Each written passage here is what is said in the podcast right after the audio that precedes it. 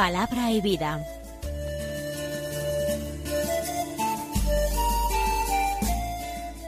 Con el Padre Manuel Horta, desde Sevilla.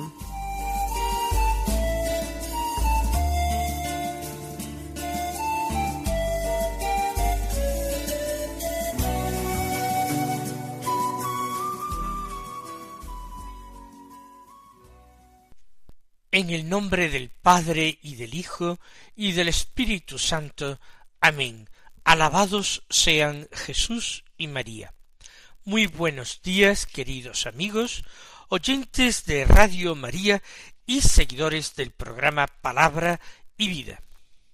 Hoy es el cuarto domingo de la cuaresma. Es un domingo que se llama el domingo letare el domingo en que la Iglesia nos llama a la alegría, al júbilo, en medio de la austeridad penitencial de la cuaresma, la Iglesia percibe la cercanía de la fiesta de nuestra salvación, de la Pascua, la intuye y la grita con júbilo. Por eso la antífona de entrada, que está tomada del capítulo sesenta y seis de Isaías, proclama Alégrate, Jerusalén, reuníos todos los que la amáis, regocijaos los que estuvisteis tristes, para que exultéis, mamaréis a sus pechos y os saciaréis de sus consuelos. Es un día en que la liturgia permite suspender por un día el uso del color violeta morado, sustituyéndolo por el rosa, porque es día de alegría y de gozo. Es el cuarto domingo de Cuaresma. Nos quedan dos semanas para el inicio de la Semana Santa. Queda solo un último domingo, quinto domingo de Cuaresma. Es 27 de marzo. Nosotros nos ponemos a la escucha de la palabra de Dios, porque nos queremos dejar interpelar por ella, nos queremos dejar convertir por ella. Como Evangelio tenemos un texto largo, pero muy bien conocido. En el capítulo quince de San Lucas, los versículos uno al tres y once al treinta y dos. Se trata de la introducción a las parábolas de la misericordia y la parábola del Hijo pródigo. Escuchemos una vez más este texto. En aquel tiempo solían acercarse a Jesús todos los publicanos y pecadores a escucharlo. Y los fariseos y los escribas murmuraban diciendo Este acoge a los pecadores y come con ellos. Jesús les dijo esta parábola. Un hombre tenía dos hijos. El menor de ellos dijo a su padre Padre, dame la parte que me toca de la fortuna. El padre les repartió los bienes. No muchos días después el hijo menor, juntando todo lo suyo, se marchó a un país lejano, y allí derrochó su fortuna viviendo perdidamente. Cuando lo había gastado todo, vino por aquella tierra un hambre terrible, y empezó él a pasar necesidad. Fue entonces y se contrató con uno de los ciudadanos de aquel país, que lo mandó a sus campos a apacentar cerdos. Deseaba saciarse de las algarrobas que comían los cerdos, pero nadie le daba nada. Recapacitando entonces, se dijo cuántos jornaleros de mi padre tienen abundancia de pan, mientras yo aquí me muero de hambre. Me levantaré, me pondré en camino a donde está mi padre, y le diré Padre, he pecado contra el cielo y contra ti ya no merezco llamarme hijo tuyo, trátame como a uno de tus jornaleros. Se levantó y vino a donde estaba su padre. Cuando todavía estaba lejos, su padre lo vio y se le conmovieron las entrañas. y echando a correr se le echó al cuello y lo cubrió de besos. Su hijo le dijo Padre, he pecado contra el cielo y contra ti, ya no merezco llamarme hijo tuyo. Pero el padre dijo a sus criados Sacad enseguida la mejor túnica y vestídsela, ponedle un anillo en la mano y sandalias en los pies. Traed el ternero cebado y sacrificadlo, comamos y celebremos un banquete, porque este hijo mío estaba muerto y ha revivido. Estaba perdido y lo hemos encontrado. Y empezaron a celebrar el banquete. Su hijo mayor estaba en el campo. Cuando al volver se acercaba a la casa, oyó la música y la danza, y llamando a uno de los criados, le preguntó qué era aquello. Este le contestó Ha vuelto tu hermano, y tu padre ha sacrificado el ternero cebado, porque lo ha recobrado con salud. Él se indignó y no quería entrar, pero su padre salió e intentaba persuadirlo.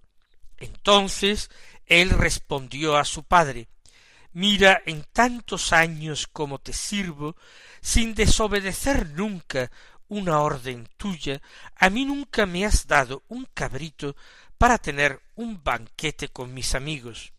En cambio, cuando ha venido ese hijo tuyo que se ha comido tus bienes con malas mujeres, le matas el ternero cebado. El padre le dijo Hijo, tú estás siempre conmigo, y todo lo mío es tuyo. Pero era preciso celebrar un banquete y alegrarse, porque este hermano tuyo estaba muerto y ha revivido, estaba perdido y lo hemos encontrado. Para mm, convertir esta palabra en oración y en vida, eh, nosotros vamos a hacer caer en la cuenta a los oyentes de algunos detalles. No vamos a tomar la palabra completa para comentar la frase por frase, en parte porque lo hemos hecho ya muchas veces y en parte porque es un texto muy largo. Vamos a fijarnos entonces en distintos contrastes. Lo primero que llama la atención es que el hijo pródigo, el hijo menor de la parábola, cuando en tierra lejana, donde apacienta cerdos, después de haber perdido toda la fortuna que había recibido del padre, cuando empieza a pasar necesidad, cuando siente hambre hasta decir yo aquí me muero de hambre, el texto de San Lucas afirma con extremada precisión lo siguiente. Deseaba saciarse de las algarrobas que comían los cerdos, pero nadie le daba nada. Fíjense ustedes en esas cuatro palabras. Nadie le daba nada. Esta es la lógica del mundo. Nadie da nada a cambio de nada. Todo tiene un precio, todo implica una contraprestación nosotros podemos estar viendo nuestro programa preferido de la televisión y tal vez se nos interrumpa en muchas ocasiones diciendo volvemos en tres minutos o en cinco minutos o en siete minutos y si se interrumpe tantas veces poniendo a prueba nuestra paciencia ese programa que, programa que deseábamos ver es por consejos comerciales, por publicidad donde se nos ofrecen bienes eh, materiales, por supuesto, servicios a cambio de dinero. Se nos vende. Nadie le daba nada. En las cosas del mundo no esperemos verdaderamente ayuda ni favores. Sin embargo, en el mismo texto de la parábola, si acudimos ahora, en vez de al país lejano a donde ha emigrado este hijo. Acudimos a la casa paterna. Vemos cómo el padre, aun antes de decirle nada a su hijo, ordena a los criados enseguida sacad la mejor túnica y vestidlo, que los harapos se truequen en vestidos eh, magníficos, elegantes. Ponedle un anillo en la mano. Esas manos sucias y eh, tal vez encallecidas por el trabajo, ahora deben ser adornadas por un anillo precioso. Ponedle sandalias en los pies. Va a sustituir la descalcez y la suciedad y la fatiga y la erosión del camino y del país lejano por esas finas sandalias. Y por supuesto, traed el ternero cebado y matadlo y celebremos una fiesta. El Padre lo que hace es dar, aun antes que hablar. Él da, da y da y sigue dando, remediando la indigencia, la escasez, la necesidad, la pobreza del Hijo. El vestido magnífico, las sandalias, el anillo, el alimento, la fiesta toda. Todo es un puro dar, mientras que en el país lejano, recuerden, nadie le daba nada. Cambien la perspectiva, apliquen estas palabras y esta enseñanza del Santo Evangelio a sus propias vidas. No pueden llegar ustedes mismos a la misma experiencia como solamente cuando pusieron su confianza en el Señor, solamente cuando desearon de corazón vivir en la casa paterna, vivir como hijos, relacionarse filialmente con Dios.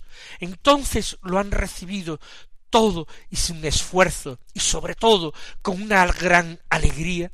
No ha sido verdaderamente una fiesta cada vez que nosotros hemos dado algún paso, aunque fuera pequeño o imperfecto o incompleto, pero hemos dado un paso por el camino de la conversión, no ha habido fiesta en mi vida. Esta sería eh, la primera enseñanza evangélica. Vamos a fijarnos en otro detalle. Al comienzo de la parábola, el hijo pródigo le hace una petición a su padre. Le dice, dame. Pero impone ya él mismo una limitación en su petición. Dame la parte que me toca de la fortuna, de la herencia, la parte que me toca. Él no lo pide todo, pide sólo una parte. Y además, pidiendo lo que le toca, está haciendo referencia a su, su, propio derecho a la herencia. De alguna manera, aunque sea solamente de una manera figurada o de una manera simbólica, él está matando a su padre, dándole muerte, porque piensa que si el padre no muere, no le corresponderá nunca una parte de la hacienda. No es que le diga al padre que se muera, pero si reclama algo, dame lo que me toca, eh, no puede estar haciendo referencia sino a su herencia. Pero vuelvan ustedes ahora la mirada hacia la vida ordinaria, hacia el mundo.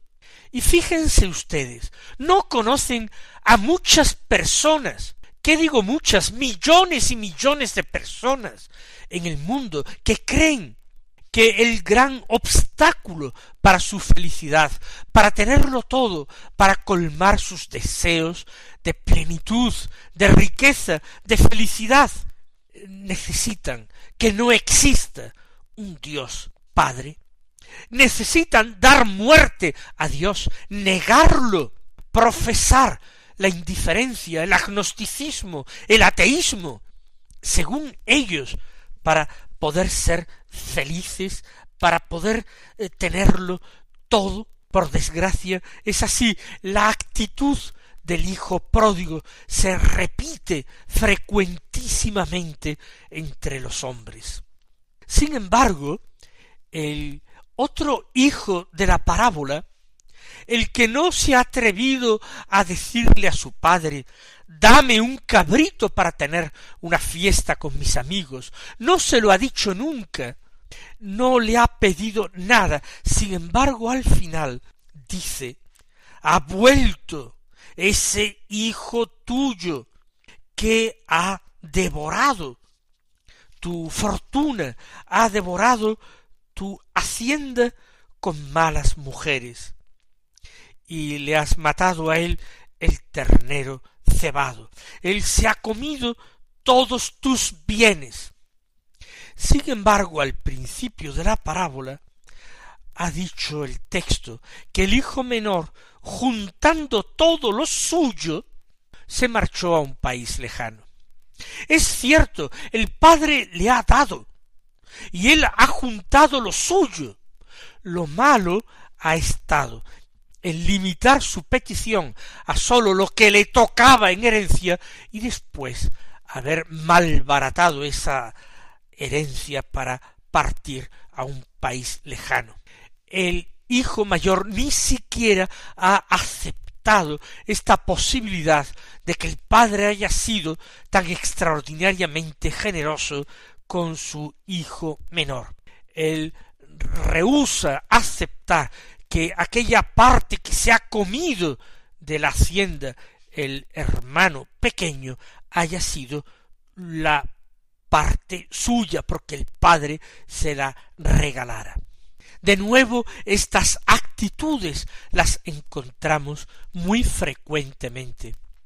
A ese hombre que se revela contra Dios, contra el Padre de las misericordias, que quiere ser feliz y vivir una vida plena, al margen de él, marchándose lejos de su ley, lejos de su iglesia, reclamando una cuota de felicidad, de libertad y de riqueza que creía que el Padre no podría darle, ese mismo hombre ha recibido de Dios una conciencia grande de sus posibilidades. Dios le ha permitido desear cosas buenas, aunque él no atinara en su soberbia con el camino para alcanzarlas, que no era sino el camino humilde de la petición y de la súplica, el camino del dame, dame lo que quiero, dame lo que tú quieras el hijo mayor ni siquiera eso.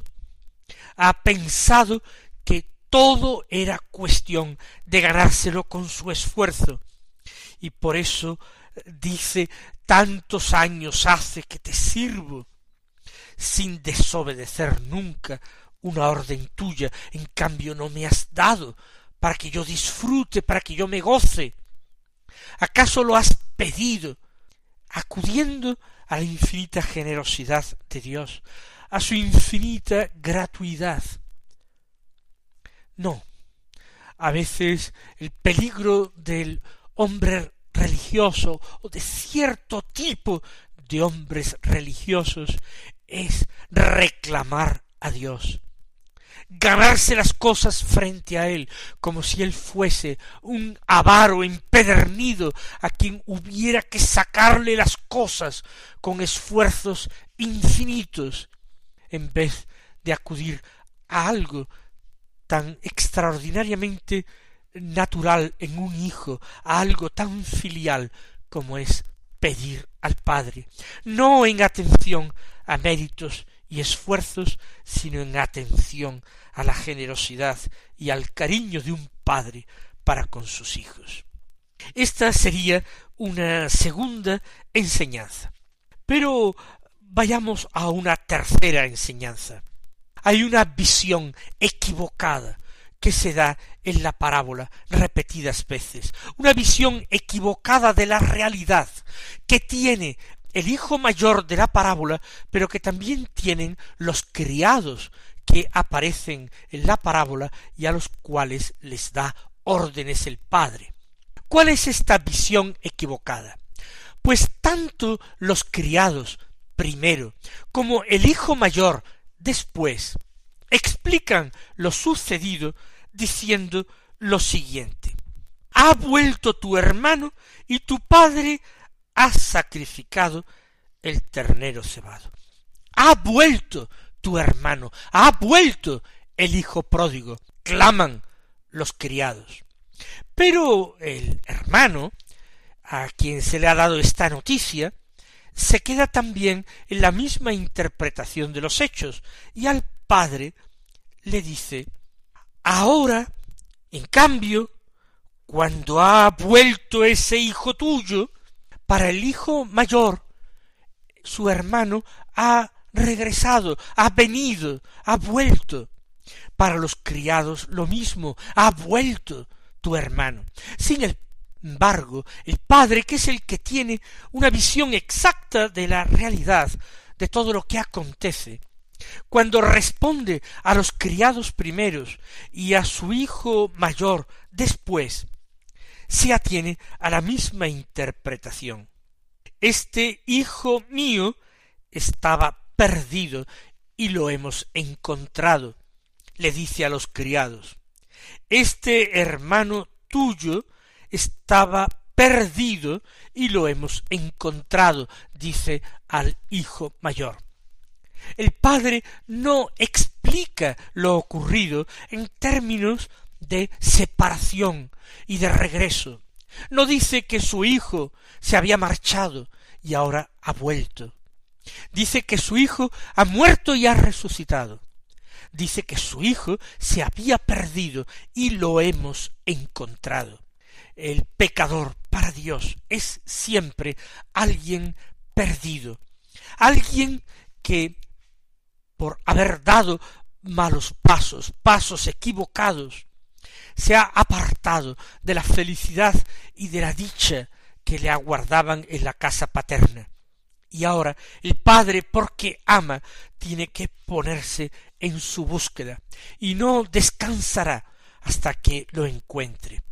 Así, al final de la parábola, también el padre ha salido de la casa para rogarle a su hijo mayor con empeño que quiera entrar. El padre suplica a su hijo mayor que se deje encontrar. Nosotros a veces pensamos que todo depende de nosotros. Vivimos en una muy continua tentación pelagiana. Creemos que a nosotros solos se debe el pecado, pero también, y aquí viene el error, a nosotros solos se debe la conversión. Y es absolutamente un error. Es el Señor quien nos busca, es el Señor quien nos llama, aun estando nosotros perdidos, es el Señor quien nos pide, quien nos suplica que le dejemos a Él invitarnos a una fiesta gratuita, a una fiesta de amor, a una fiesta de filiación. Mis queridos hermanos, que aprendamos estas tres sencillas lecciones de la parábola y tratemos de llevarlas a la vida. Que sigamos viviendo una santa y feliz cuaresma. Hasta mañana si Dios quiere.